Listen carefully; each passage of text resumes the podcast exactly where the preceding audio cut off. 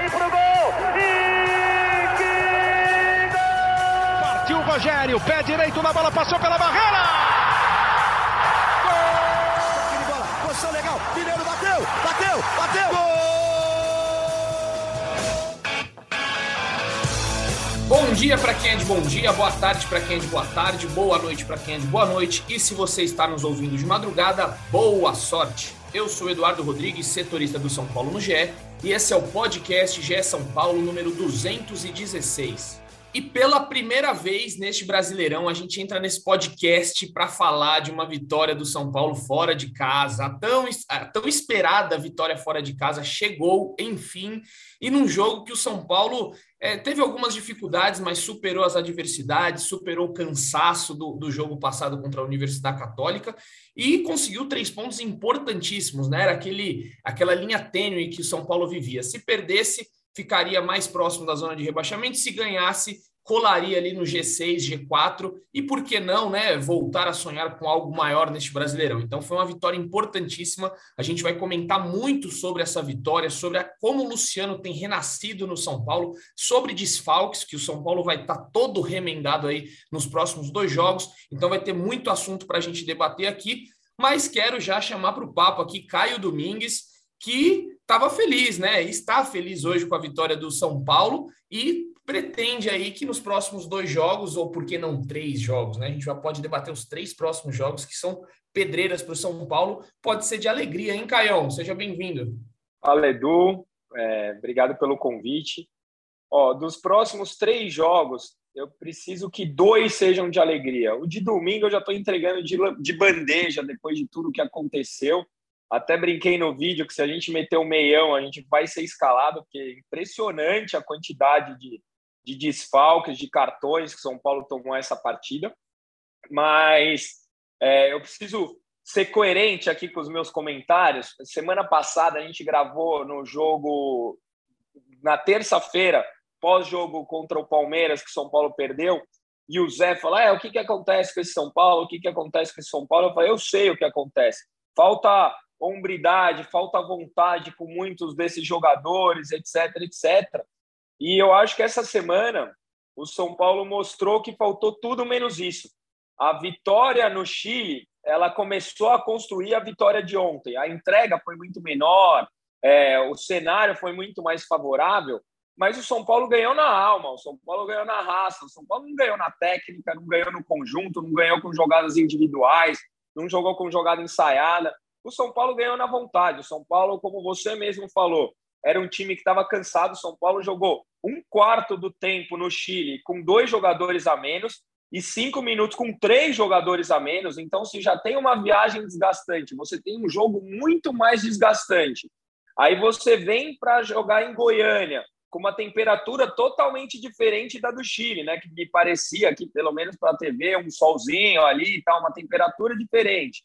É, a atmosfera é diferente. Um outro campeonato são Paulo que não tinha ganhado nenhuma, nenhuma partida fora de casa, para mim, mais uma vez teve entrega, mais uma vez foi um jogo coletivo, é, um pênalti que o Luciano pega a bola e todos os jogadores apoiam essa, essa tomada de decisão. Eu estava reclamando aqui muito da individualidade de alguns jogadores, um deles até o próprio Luciano, se eu não me engano, foi o Praz que tuitou isso, que tomou algumas decisões diferentes das últimas partidas, ele procurou muito mais o companheiro.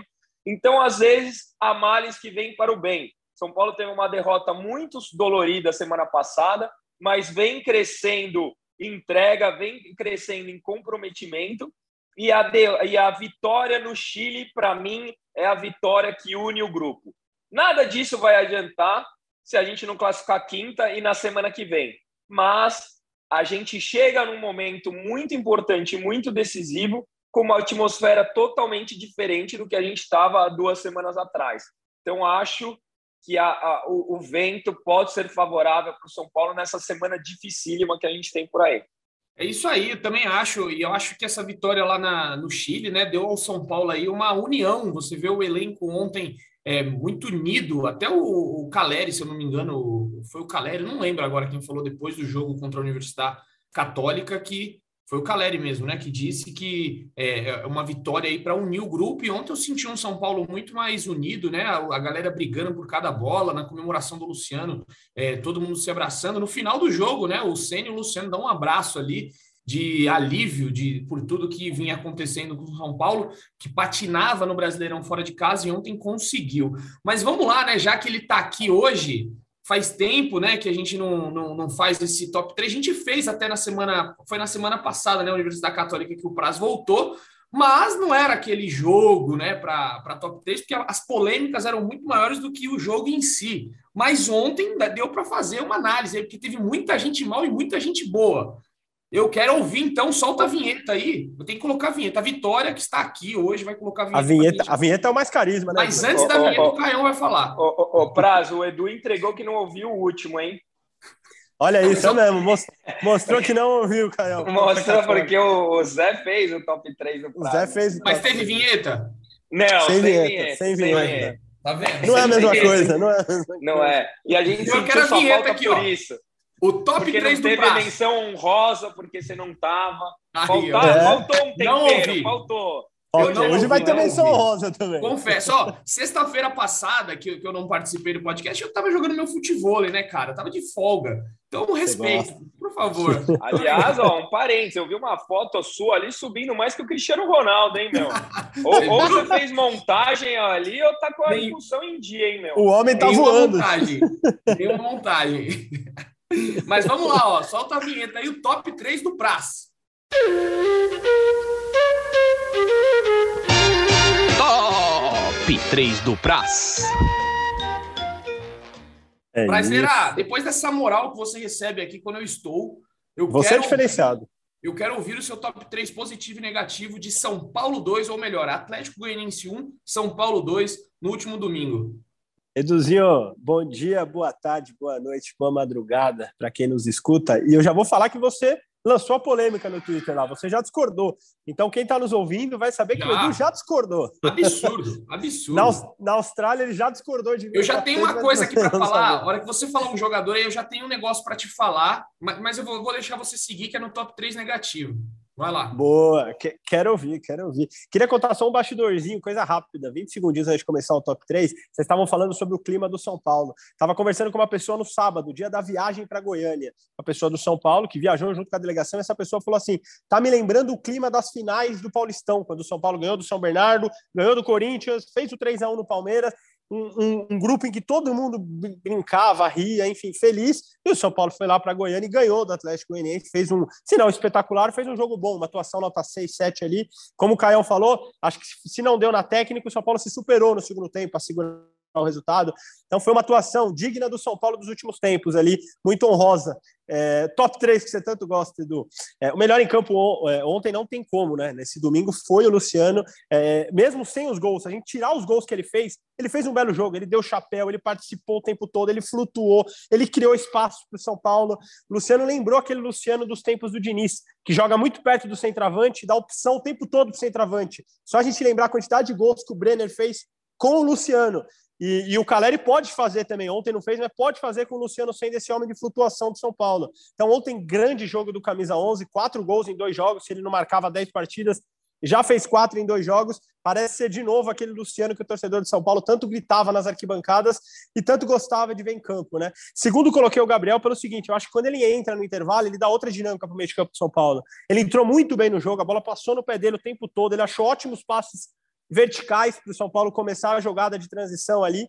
É, acho que o São Paulo já tem que começar a pensar se vale a pena comprar ou não o Gabriel no final do ano, pelas últimas atuações dele. Ele vem de quatro, cinco jogos muito bons em sequência. Então já tem que começar a ponderar e pensar nisso aí para o planejamento para 2023. E coloquei em terceiro o Caleri, muito pela luta. Ontem o Caleri de novo marcou zagueiro o tempo todo, tentou fazer pivô. O Caleri é aquele cara que se entrega demais, mesmo quando tecnicamente ele não é brilhante, ele aparece roubando uma bola, ele aparece brigando, né, disputando. Então acho que o Caleri merece esse terceiro. E a menção honrosa, que o Edu tanto gosta, ontem para o Miranda. Acho que o Miranda vem de grandes atuações na sequência e vai ser muito importante se a gente pensar que o São Paulo não tem o Arboleda até o final da temporada e não tem para o jogo em Minas é, tanto o Diego Costa quanto o Léo. Então é muito importante que o Miranda viva um bom momento aí, né? Quero saber, Caião, você, você, até aí tá certo ou não? O Edu já, não, já vai discordar. Peraí, peraí. Caio não, Caio, é. eu vou, vou, interromper. Não, Caio fica Bora. Eu vou falar aqui. Manda. O, o, o Praz, ele tá pegando no pé do Jandrei. O Jandrei ele tem que jogar com a mão. Eu ia falar do Jandrei também. Não, mas calma, vamos, vamos falar o negativo, então. Deixa eu falar o negativo. Mas é o negativo, vai. Eu quero que já começar desse jeito, já dando, batendo no prazo. Eu gosto disso, Então, ó, vamos lá. Negativo, rapidinho. O negativo vai ser rápido para chegar no Jandrei, que você gosta da polêmica.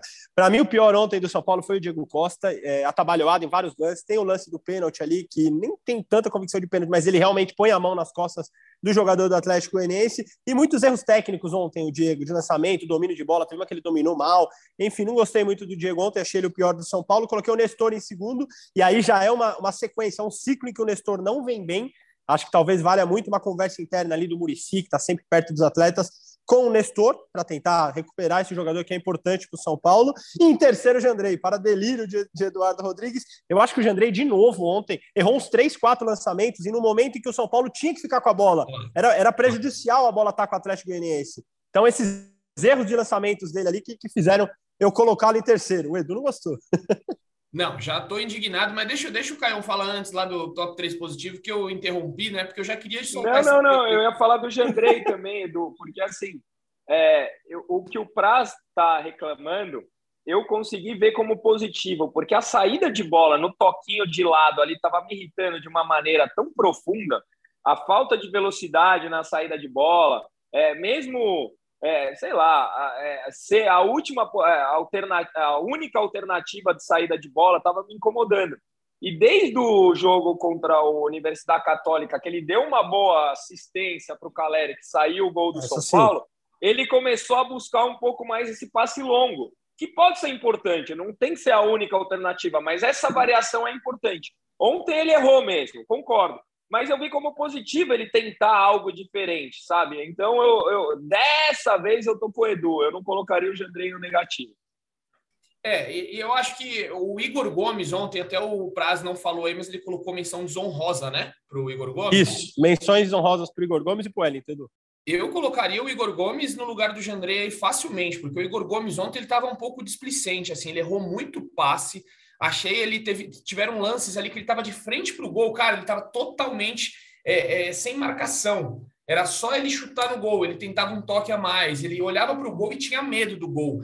Então acho assim, o Jandrei ele está fazendo bem o papel dele. Ontem saiu bem, eu achei ele a saída de bola dele nos escanteios foi muito boa, nas cobranças de faltas laterais ele tem saído bem, nos cruzamentos ele, é, ele é pago para pegar no gol, não é para jogar com o pé. Então, acho que eu colocaria. Futebol ontem... moderno. Ah, futebol não, moderno, velho. Moderno, mas o, o Cássio, o Cássio está aí há 10 anos no 15 anos no Corinthians, sei lá quantos anos que o Cássio está, catando muito com a mão. Não precisa toda vez jogar. Já melhorou com, com o Vitor Pereira. O Vitor Pereira já não, cobrou melhorou. ele, ele já evoluiu. Sem dúvida, ele tem uma fatiada muito boa, né? O lançamento dele é bom, só que não é um cara que a hora que você joga ele, ele como líbero, ele vai jogar e nem por isso ele compromete o Corinthians. Então, acho que às vezes a, a pegar no pé, eu não, não, sou muito fã de pegar no pé porque ele, o goleiro que não está jogando com os pés. Só por, por esse fator eu colocaria Igor Gomes no lugar, que eu acho que o Igor Gomes tem capacidade de jogar mais do que ele jogou ontem. Não vi ele ajudando ninguém ontem a ter um, um, time mais criativo. Achei ele fraco falta confiança para ele nessas né? bolas que você falou de frente. Foram umas duas mesmo, em que Sim. é intermediária para frente. Na meia-lua ele tá pegando a bola e não finaliza. Ele tenta achar um passe ali. É impressionante como talvez esteja faltando confiança para ele, né, Caio? Eu concordo. Mas eu até acho que o Igor Gomes fez uma boa partida no Chile e eu ia pegar esse gancho justamente para falar do Nestor. É, essa questão da falta de confiança, da sequência, me preocupa ele estar tá suspenso dos próximos dois jogos, porque eu não escalaria nem o Nestor nem o Wellington no clássico contra o Palmeiras. Porque, para mim, é, Wellington e Nestor foram os jogadores que mais sentiram a segunda final da, do, do Paulista, e são dois jogadores que não vêm numa sequência boa. O Nestor não jogar esses dois jogos pode ser um indício de que ele vá ser colocado por questões físicas tal, e eu não colocaria nenhum dos dois no jogo no Allianz. Eu, talvez é, tentasse alguma questão ali com o Gabriel, Patrick, Luciano, não sei. E eu, eu não apostaria nesses dois jogadores para os jogos da semana que vem, não. É, vamos, vamos ver, vamos antes de entrar nesse, nesse tema aí, né, da, dos desfalques que a gente vai falar bastante aqui nesse podcast, só queria é, citar o primeiro, o, o, primeiro do destaque positivo aí do prazo do top 3, que é o Luciano, né? Que realmente tem se reinventado no São Paulo, talvez tenha renascido.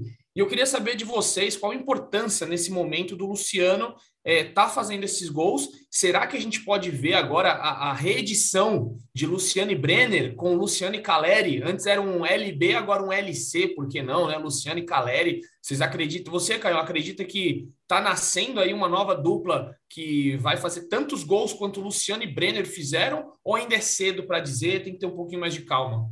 Cara, o Luciano tem potencial, a gente sabe. Ele foi o melhor jogador do São Paulo em 2020 é, teve uma temporada difícil em 2021, esse ano tinha algumas dificuldades, mas o São Paulo precisa dessa variação tática, né? A gente está aqui, eu estava aqui falando do Nestor, o, o Luciano bem, ele pode ser uma alternativa com o Patrick fazendo um meio de campo, uma outra formação com três atacantes, de repente Patrick numa ponta, o Luciano um pouco mais recuado e ele tira o peso do Caleri. Se a gente olhar, eu, eu já estou aqui preocupado com a Copa do Brasil, tá? Tô até me antecipando um pouco aqui do jogo que vai ter quinta, que é tão importante, não tão importante quanto, mas também é muito importante. Se a gente olhar o, o que o Caleri tinha de marcação em cima dele, com o Luciano vivendo um bom momento, o Luciano conseguindo chamar a responsabilidade, vai melhorar ofensivamente para o São Paulo é, ele está crescendo na hora certa. A gente sabe do potencial dele e eu não tenho o que reclamar dele nesses últimos dois jogos. É um jogador importante, é um jogador que a gente precisa. Acho que a cobrança nele, da minha parte pelo menos, era grande, porque a gente precisa do Luciano. O Luciano, que depois que renovou, passou a ter ser um dos protagonistas em termos de salário, ele tem que ser um dos protagonistas dentro de campo, e foi essas duas partidas. Ótimo. O, o, Rogério, que inclusive falou sobre o Luciano na coletiva, falou algo bem legal, né, Edu? Que ele tinha tido uma conversa com o Luciano, naquele momento em que o Luciano ficou 10 jogos sem marcar em sequência, e ele falou para o Luciano que há muitas formas de se ajudar um time, além do gol, mesmo você sendo atacante, o gol ser muito importante, é, o Luciano ele poderia ajudar de outras formas, se entregando, enfim, é, sempre é um jogador marcado pela entrega ali. É, para mim é o melhor parceiro que o Caleri tem no elenco, assim, com sobras, por, por encaixe de jogo mesmo. O Luciano é o cara que se aproxima muito do centroavante toda hora, ele busca aquele 1-2, é, ele abre espaço para o centroavante aparecer, porque ele está sempre incomodando o zagueiro também, assim como o Caleri faz. Acho que é um renascimento importante para o São Paulo. Caião falou, teve, um, teve uma renovação de contrato. Isso talvez tenha abalado um pouco o Luciano nessa sequência sem marcar aí, tenha mexido um pouco. É, até naquele momento de negociação não foi tão fácil, não foi uma renovação que eles sentaram e, e já acertaram, eles demoraram um tempo para assinarem o um contrato. Então tem muitas nuances. É, eu gravei com o Murici há pouco tempo no CT e o Murici falou que também teve uma conversa é, ao pé do ouvido de mais de uma hora com o Luciano sobre tudo, sobre vida, muito além do futebol. Então acho que essas coisas ajudam o jogador a entrando no eixo ali. E acho que o Luciano parece dar indícios de ser aquele segundo atacante tão importante que ele foi naquele momento com o Diniz. A maior prova de que o Rogério está certo, de que você pode ajudar sem fazer gol, é o Caleri. O Caleri não Perfeito. jogou nada e jogou muito. Ele, ele não teve uma chance de gol, ele não deu um passe certo e jogou muito, porque ele se entrega, ele atrapalha a marcação. Eu, o, o, meu filho falou isso para mim: papai, o Caleri não jogou nada e jogou para caramba porque você não vê ele com a bola efetivo, mas ele sem bola ele ajuda muito o time, cara. Impressionante como o atacante pode ajudar muito mesmo sem o gol. E aí o Rogério tá certo. Exato, e, e aí o, o, Luciano tem se reinventado, né? Vamos ver aí se ele consegue manter essa, essa alta dele, né? Que viveu altos e baixos, todo mundo estava esperando um Luciano é, um pouco mais ativo esse ano, não tinha acontecido, mas as coisas parecem ter mudado um pouco. Até o, o Caio já foi bem duro aqui com o Luciano em algumas ocasiões, né? Já é, deu algumas cutucadas, algumas chamadas de atenção no Luciano, que tem 29 jogos nessa temporada e 9 gols. Não é de todo ruim, né? Se você for pensar que ano passado ele precisou de 39 jogos para fazer 10 gols. Então, com mais um golzinho, ele já iguala ao ano passado inteiro é, com quase. Aí vão ter nove jogos a menos, né? Pode ser que ele atinja essa marca com nove jogos a menos do que no ano passado. Só para relembrar, a melhor marca dele no São Paulo foi na, no seu ano de estreia, que foi em 2020, que ele fez 21 gols em 38 jogos. E aí a gente vai, quem sabe, né? Ou pode ser o grande reforço do São Paulo na janela, essa, esse renascimento de Luciano que deixou o Éder no banco. O Éder praticamente não joga mais. A gente vai avisando aí também no GE, né? É sempre informando você sobre as renovações, quem tá para renovar, quem não tá, tudo lá no GE.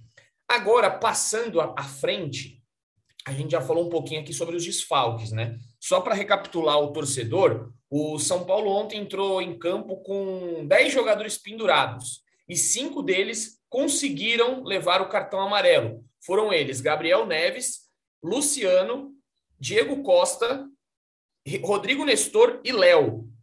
Foram esses cinco que levaram o cartão amarelo e estão suspensos para o jogo contra o Atlético Mineiro. Só que não é só esse jogo que o São Paulo tem problema. Na quinta-feira, o Rogério Ceni já tem três suspensos, que foram os expulsos lá do Chile: Caleri, Igor Vinícius e Rodrigo Nestor. Caso nenhum dos nove lesionados, exato, torcedor, são nove lesionados ainda retornem, o São Paulo vai ter 12 desfalques na quinta-feira para enfrentar a Universidade Católica. Quem está mais próximo do retorno são o Nicão e o Thales Costa, que podem voltar na quinta, apesar do Rogério já ter dito ali que eles precisam de mais treino, precisa de mais tempo. Mas complicado o negócio, hein? A, a coisa tá feia para o São Paulo. É, o, que, que o que fazer, Caião, na, na quinta-feira, primeiro, depois a gente fala de domingo. O que fazer primeiro quinta para tentar diminuir essa, esses prejuízos aí? É, eu, no fim das contas, fora o Nestor, que está suspenso nos dois, as suspensões de domingo elas indicam uma boa escalação para quinta-feira, né? Quem não vai jogar domingo já vai jogar na, na quinta. Então, se o São Paulo tem essa questão do cansaço, porque veio de dois jogos com viagens, dois jogos desgastantes, já tem cinco aí, quatro aí que podem ser escalados na quinta-feira sem a menor preocupação, tem que ir para o jogo. E a, a, acho que a questão, né, o próprio Rogério falou na coletiva, é o Rafinha. Tem que ver se foi só uma gripe mesmo, porque o Igor Vinícius está suspenso, senão a gente vai ter que ir com o Moreira, que também está voltando de contusão, muito tempo parado, tem pouca experiência. Então, o São Paulo tem algumas dificuldades para escalar. A situação na quinta ela é muito mais favorável ao São Paulo do que no domingo, apesar de ser um jogo mata-mata. São Paulo tem uma vantagem de um gol, pode até perder por um gol dentro de casa, o que raramente acontece em torneio internacional, né? Não estou dizendo que não vai acontecer, mas raramente acontece. Então, acho que a, a, a, preocupação mesmo é, são os cinco desfalques, mais os lesionados contra o Atlético Mineiro no Mineirão, né? Eu, oremos pelo que vem por aí. Eu até acho que o Atlético deve ir com um time misto também. Eu, no lugar deles, iria, porque os caras têm Libertadores agora e Flamengo na semana que vem. Então, espero que seja um jogo de dois times mistos lá para dar uma equilibrada. E para você pagar meu almoço, né, Caio? Isso é importante é, relembrar. Claro. No último podcast, Edu, falamos todos os resultados do São Paulo, aquela programação que você tanto gosta. E aí eu falei que o São Paulo ganharia do Atlético Mineiro no Mineirão. E o Caio falou: se isso acontecer, eu te pago seu almoço. Então, tá, tá, tá registrado. Olha aí, então eu tô. Não sei, então, enfim, vamos, vamos falar aí de domingo, né? Já que vocês é, passaram à frente. É, domingo, a coisa é pior, né? Porque são cinco, são cinco que eu falei aqui. E aí o São Paulo não tem zagueiro. Não vai ter só. Tem, tem zagueiro, né? Tem o Miranda, o Beraldo e o Luizão. São os três zagueiros disponíveis. Para relembrando, o Arboleda está lesionado, Diego Costa e Léo suspensos. E o Valse também ainda em recuperação. Ou seja, vai ser. É, é, eu, eu acho, sei lá, nas loucuras de Sene, ele, ele mete um Rafinha e Reinaldo ali para jogar só com, só com Miranda, porque o Reinaldo já fez o papel, né? O, o Crespo uma vez colocou e quase foi linchado pela torcida de, de Na Vila Belmiro, né? Ele, ele colocou o Reinaldo de zagueiro para jogar contra o Santos na Vila Belmiro. Importante lembrar disso. Exato. Porque assim, o, o, os caras vão pegar nada mais, nada menos que Hulk, Vargas e companhia. Não vai ser muito fácil, né? Se colocar Luizão ou Beraldo aí. Me surpreenderia Mas é muito é se ele entrasse com os dois. Acho que não vai entrar com os é, dois, não. É bom que a gente já vê quem tem estrela e quem não tem, porque eu me lembro de é. vários jogadores que é. estrearam assim numa baita de uma fogueira e de repente, cara, olha o achado que é o São Paulo. Ah, o Diego pode Costa, ser, né? Pode ser bom também. É, o Diego Costa.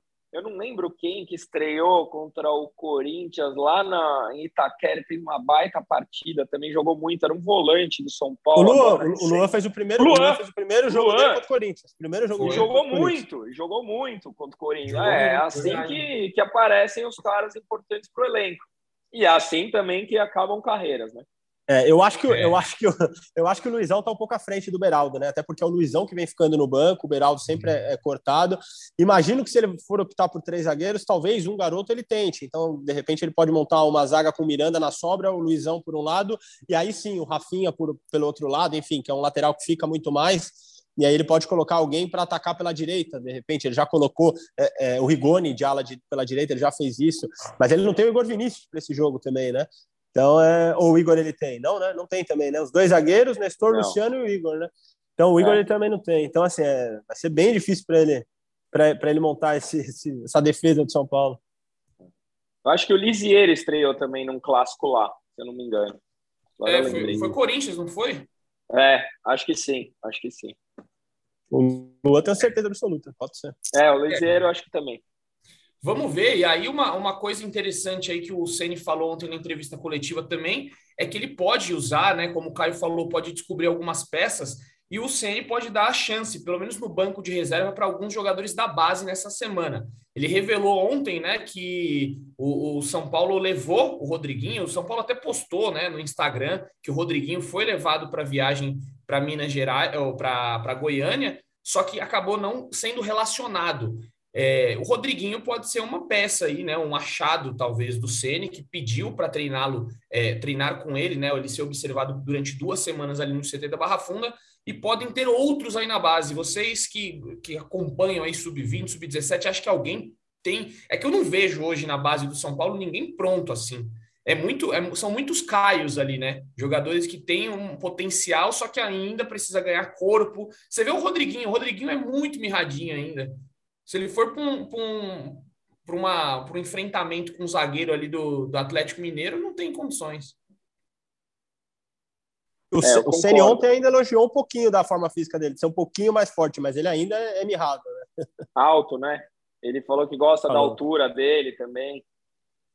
Exatamente. É, eu, eu, me preocupo um pouco, cara. Eu, a, a, gente quase perdeu o Brenner numa pulada de etapas assim, porque o São Paulo já tem muitos jogadores do sub-17, no sub-20, com essa necessidade de a gente subir a toda hora.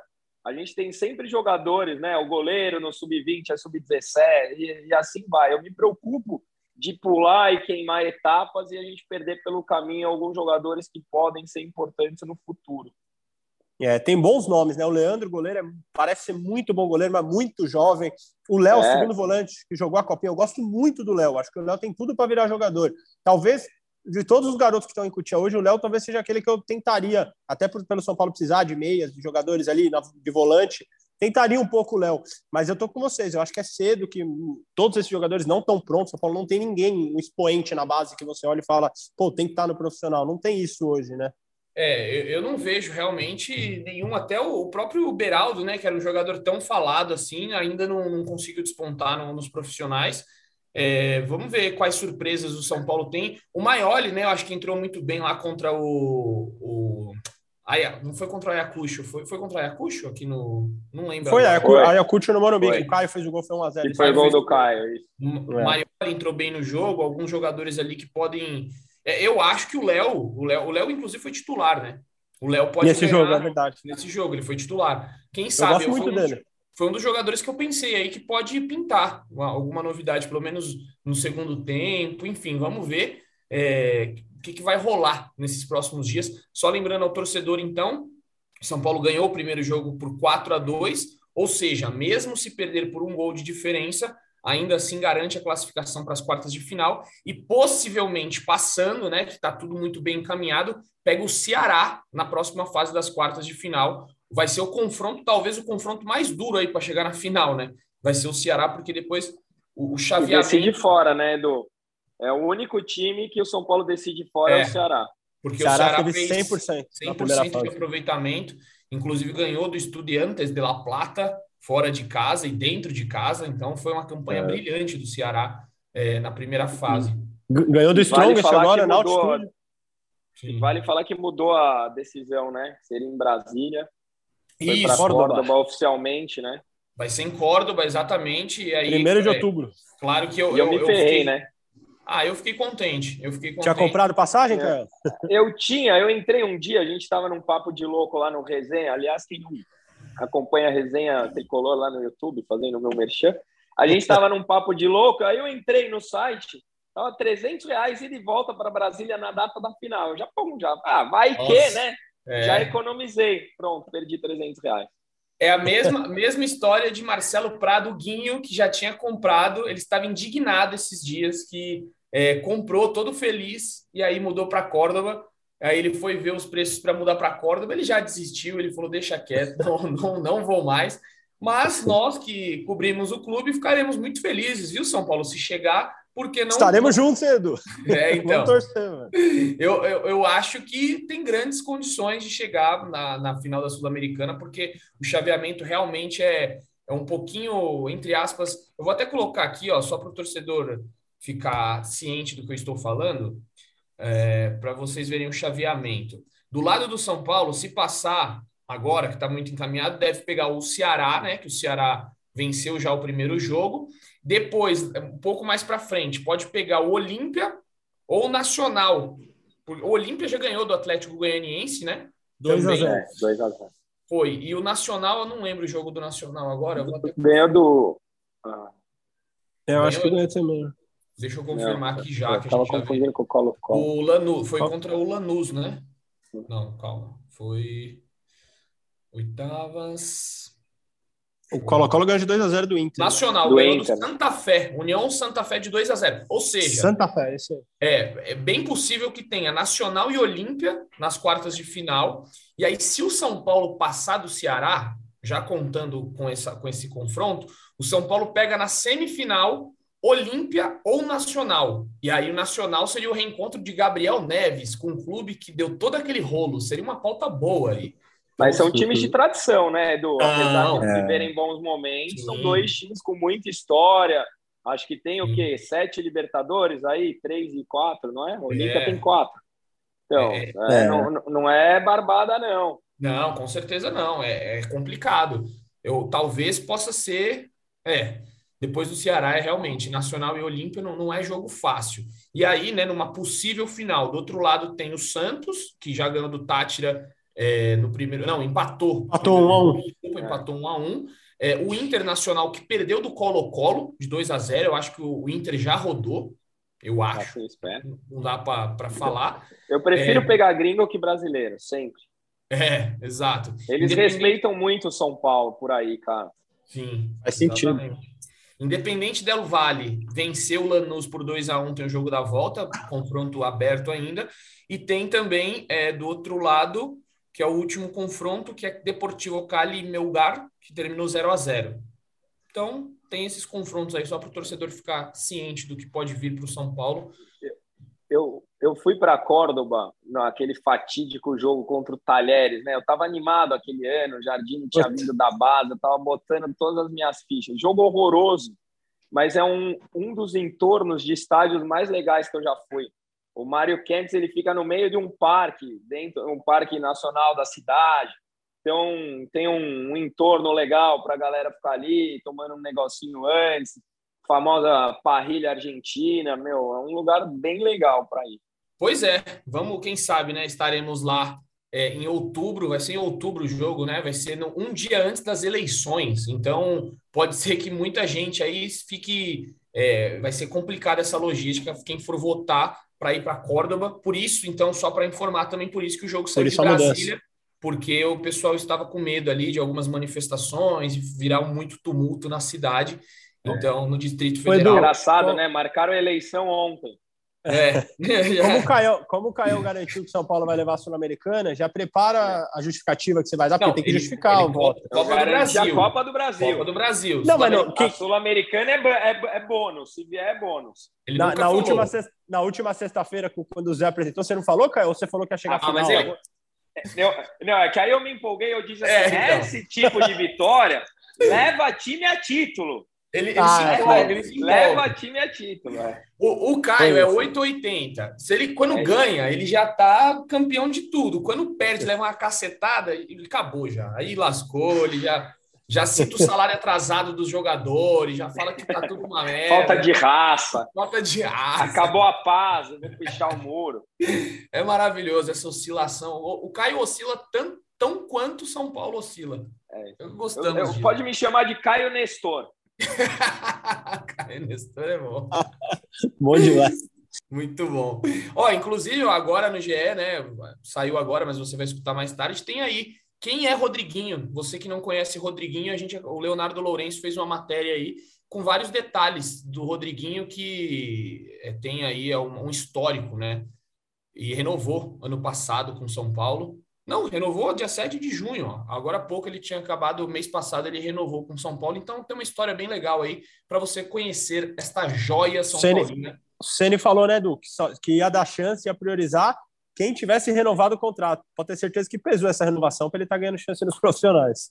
Sem dúvida. E a gente, pelas informações que nós temos aí, Moreira é, e o Luizão estão muito próximos né, da renovação também, já está tudo muito bem encaminhado entre os dois.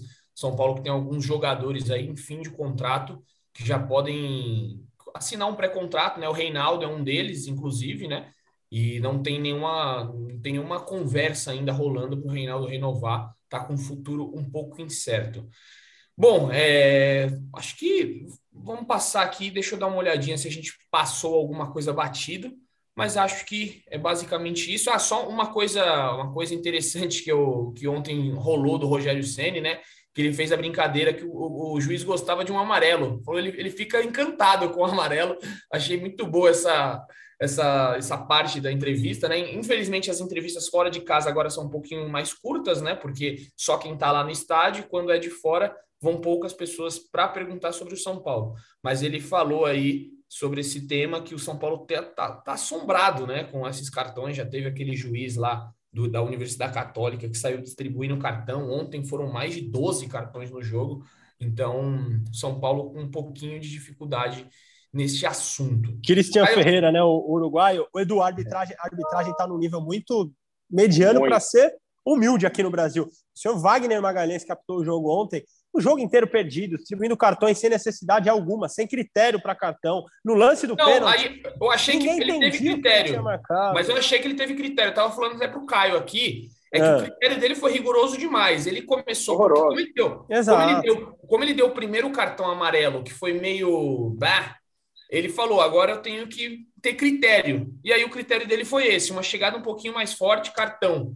Aí eu achei que ele, ele teve critério até demais. E acho que até o Ceni falou isso, né? Ele manteve um critério, só que um critério rigoroso ao extremo, que eu achei Gostava que. muito do cartão. Os, os árbitros brasileiros, como um todo, param muito o jogo, dão cartões Muito. em lances que não tem necessidade. Ontem, no lance do pênalti, ele estava totalmente perdido. Em nenhum momento deixou claro que ele tinha marcado pênalti. Tanto que o Kleber Machado narrando não sabia o que ele tinha dado. E aí Ele depois ficou- ele, ele dá o pênalti. perdido. É, Ele ele, ele ficou perdido, perdidinho. Totalmente perdido. Assim, pô, espera um pouco para dar o pênalti, né? Pode sair um gol sempre. Enfim, uma arbitragem mais uma das bem problemáticas no Brasileirão. É, e é, é um problema que eu não vejo muita solução. Infelizmente, o VAR virou uma muleta né, para os árbitros que utilizam como apoio para tudo. Tudo você tem que usar, virou uma bengala, né? Ah, é, é, deixa que o VAR resolve, e aí dentro de campo não, não tem nenhuma decisão assim do árbitro mesmo. Infelizmente, está uma coisa bem tenebrosa alguns jogos que você assiste aí. Depois daquele Inter e Botafogo lá, eu desisti de tudo. Aí É. eu falei, deixa que aquele Inter e Botafogo foi, foi a prova. Mas, amigos, algo a declarar aí? Se a gente esqueceu alguma coisa, fiquem à vontade para falar. E voltamos na sexta-feira, né? Com a possível classificação do tricolor. Oremos. Só agradecer de novo aí pelo convite. Sempre um prazer. Quando São Paulo ganha, então, muito melhor. Muito bem. Você, Felipe Ruiz. Toque final, a sequência dificílima que o São Paulo tem, né? É, Católica, Atlético Mineiro, Palmeiras e reencontro com o Fernando Diniz. O quarto jogo dessa sequência é São Paulo e Fluminense, às Verdade. quatro da tarde de um domingo. Fernando Diniz voltará ao Morumbi. Eu fico curioso, o que vocês acham? Como que o Diniz será recebido? Aplauso, vai, indiferença? Indiferente. Acho que é normal. Não, vou te falar que tem gente que tem tatuagem do Diniz na torcida do São Paulo. Então é, vai ser um misto de choro e alegria. Eu acho, eu também acho que é. Eu é, acho mas que eu acho que algum, não vai. Terão alguns aplausos e terão vaias, acho que até um pouco mais de vaias, acho. Ah, mas acho que não vai ter vaias. Se anunciarem o Diniz lá, acho que vai ser normal, não sei.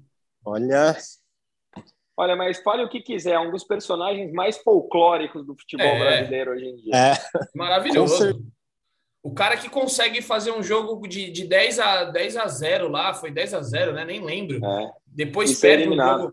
Depois é. perde um jogo fácil, aí ganha de 4 a 0 do Corinthians num jogo que se tornou épico pela despedida do é. Fred. É, o Diniz é muito. E assim, o gol do Fred tem a construção da jogada, começa lá de trás com o goleiro. Ele consegue armar os times muito bem, só não ganha, né? Só não é campeão. É o que falta para Fernando Diniz. Esse é o problema. Ele joga só. bonito. Só, só, só detalhe, isso. Detalhe, detalhe, pô. É, enfim, vamos acompanhando é aí. Realmente vão ter coisas. Aquele abraço.